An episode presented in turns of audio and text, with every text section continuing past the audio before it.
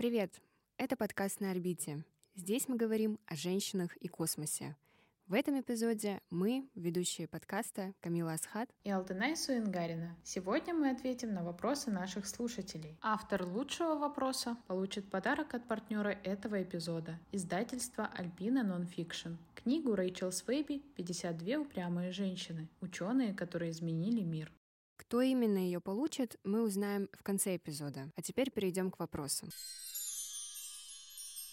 Причисляете ли вы себя к космическим женщинам? Если говорить о нашем подкасте и его героинях, которые причастны к космосу, то, слушая их, мы вдохновляемся и в какой-то мере тоже становимся причастными к космосу. Да, я согласна. Плюс э, в мировой практике популяризаторы к науке тоже причисляют к сотрудникам. И они тоже являются полноценной частью индустрии, потому что, как в нашем случае, мы повышаем видимость космоса и женщин в космической индустрии. Поэтому, мне кажется, да, мы вполне себе космические женщины. Что для вас космос? Для меня космос — это про отсутствие границ и про возможность мечтать. Мне кажется, это, в принципе, такой важный скилл, важный навык не терять способности мечтать. И вот для меня космос — это как раз та сфера, когда я думаю о ней, я понимаю, что ну тут вообще абсолютно нет потолка, и это ощущение тебя дико окрыляет в работе, в отношениях, в каких-то проектах. Для меня это абсолютно такая метафора стратегии жизни, наверное. Ваш любимый факт о космосе? Я, как звукорежиссер, была поражена тем, что в космосе царит абсолютная тишина. Это самое тихое место во Вселенной. То есть в космосе нет звуков, потому что там отсутствует воздух. И даже мощные галактические взрывы происходят в полной тишине. Поэтому, я думаю, там, наверное, очень хорошо записывать подкасты. Камил, это нам идея на будущее. Да, это надо точно взять в работу. Вы часто говорите о техническом образовании для девочек. Изучаете или изучали ли вы сами науки из STEM? Я очень уважаю всех, кто занимается наукой, инженерией или техническим прогрессом, но сама я более творческая личность, чем техническая, поэтому науками из STEM я никогда не занималась. У меня в школе любимым предметом была геометрия, и геометрия, кстати, больше, чем алгебра.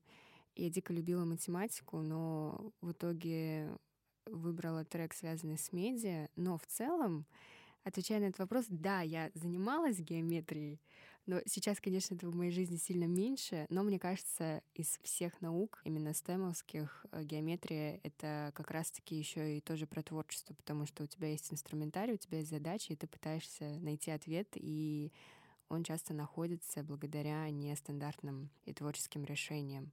Поэтому когда-то, когда-то я была причастна к геометрии. Сейчас, конечно, уже меньше.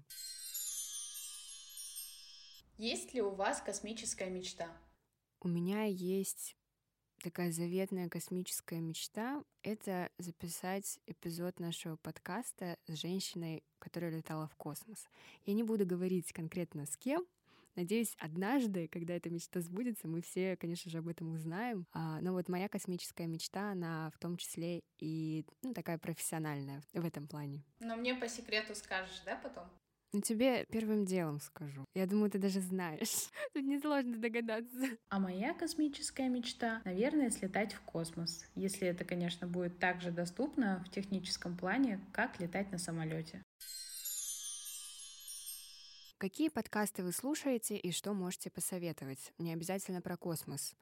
Какой подкаст вы можете назвать лучшим за 2022 год? Подкаст Джея Шетти один из моих любимых. Он британский писатель и мотивационный коуч. Его взгляд на жизнь — это поделиться мудростью с окружающими. Он приглашает известных людей, которые рассказывают свои истории и делятся жизненным опытом. Меня это лично очень вдохновляет. А твои любимые подкасты, Камил? Я люблю два подкаста о женщинах в науке. Первый, собственно, так и называется «Женщины в науке». Его делала Ляна Хапаева. И второй — это «Ученые жены». он э, про женщин в академии, которые в том числе являются женами и матерями. Мне кажется, это такие очень комфортные, интересные разговоры, потому что как бы ты понимаешь, что это в большей степени такой разговор на равных, нежели экспертное интервью. Ну и плюс в целом это такая и карьерная, и личная, и такая трогательная история, поэтому мне прям очень нравится. Как освещается женщина в академии, в том числе среди наших коллежанок, то, что такие подкасты делаются. А лучший, мне кажется, в этом году вышедший подкаст — это подкаст ученицы Насти Красильниковой, которая делала студия «Либо-либо». Это просто огромнейшая и важная работа. Мне кажется, это все таки лучший проект, который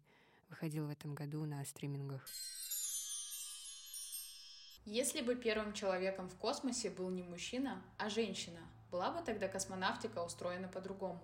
Это дико крутой вопрос. И если все-таки мы говорим с слагательным наклонением, немножко так визуализируем, как бы могло быть, если бы в нашем случае а, первым человеком была женщина, полетевшая в космос, мне кажется, тогда бы все-таки мы индустрию ассоциировали с женщинами, потому что это огромное историческое событие, это новый этап в истории развития человечества, и первое лицо этого события — женщина. И тогда, возможно, у нас было больше женщин, которые приходили бы в эту индустрию, потому что открылась бы история этой индустрии, собственно, полетом именно женщины. Но главное, что они сегодня летают. Поэтому, да, девочки, мы все идем в космонавтику. Есть ли у вас традиции в команде подкаста?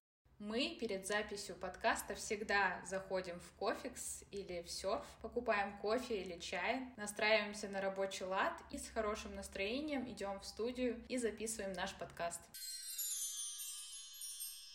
Расскажите, почему вас увлекает тема космоса? Верите ли вы в освоение дальнего космоса и колонизацию Марса? И как вы считаете, возможно ли основать колонию на другой планете и будет ли она развиваться параллельно человеческой цивилизации на Земле, не завися от нас.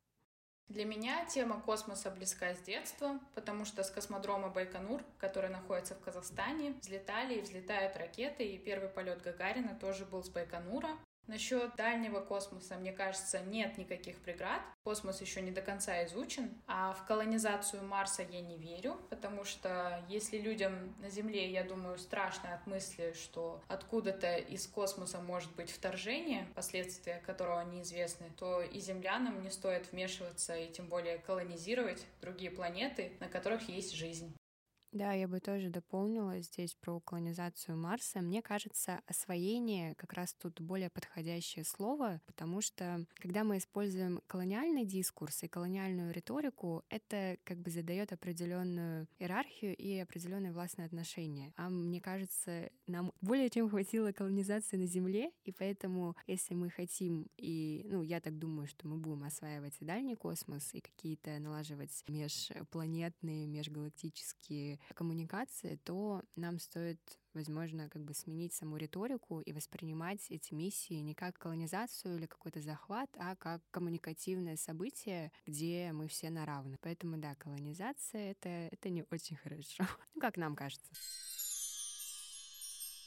Есть ли у авторок подкаста мечты, цели в сфере науки? Моя главная мечта на данный момент в сфере науки — это классно написать мою курсовую работу, написать э, черновик литовзора, методологии, обосновать выбор дискурса анализа. Если этот эпизод слушает моя научная руководительница, то, Ирина Сергеевна, я работаю. Текст в процессе. Ну, а я хочу развиваться в сфере медиастадис, быть грамотным креативным специалистом и найти свою нишу. Как вы думаете, почему женщин и их подвиги в истории в основном мало рассказывают? И как вы считаете, нужно ли говорить об этом детям или подросткам? Я считаю, это нужно говорить детям и подросткам, потому что это очень важная тема. На своем опыте скажу, мне очень повезло, потому что я с детства видела только примеры, когда женщинами, которые летают в космос, восхищаются, гордятся и ни в коем случае не занижают их роль. Ведь их роль не становится менее значимой от того, что процент женщин, которые летали в космос, меньше, чем процент мужчин. Да, я тоже поддерживаю эту мысль о том, что детям и подросткам важно и нужно об этом говорить, потому что необходимо момент, когда ты взрослеешь, когда ты формируешься, когда формируется твое мировоззрение, видеть ролевых моделей и девочкам в особенности понимать, что есть предшественницы, есть э, образы, на которые можно равняться, которых стоит знать. И это как раз еще история про ролевые модели, и когда ты видишь их там на экранах, я не знаю, ТВ, в социальных сетях, на страницах в учебниках, то, конечно, это формирует уже другую картину мира, и ты можешь вполне спокойно ассоциировать себя с этими героинями и верить в то, что ты тоже на это способна. Тогда, возможно, мы уже преодолеем этот перекос гендерный. Поэтому, да, новое поколение — это наше все. Конечно, с ними нужно разговаривать и слышать их в том числе. Это были все вопросы, которые нам прислали. Спасибо всем, кто отправлял свои космические вопросы за ваш интерес. Ну а книгу Рэйчел Свейби от нашего партнера издательства Alpina Nonfiction получит авторка вопроса об освоении дальнего космоса и космическом будущем. Его нам задала Ирина. Поздравляем вас! Надеемся, конец уходящего года наполнен радостью и спокойствием, а в преддверии Нового года хотим пожелать всем отличного настроения. Желаем, чтобы Новый год вы встретили в кругу близких и любящих людей. Спасибо за то, что провели с нами этот год на орбите, за то, что вы слушали, за то, что вы давали нам фидбэк. Мы хотим пожелать вам не бояться мечтать, не бояться реализовывать самые заветные цели, восхищаться другими людьми и восхищать своим примером окружающих. Подписывайтесь на социальные сети подкаста и проекта «Космос медиакультуре». Все ссылки в описании. Услышимся на орбите в новом году.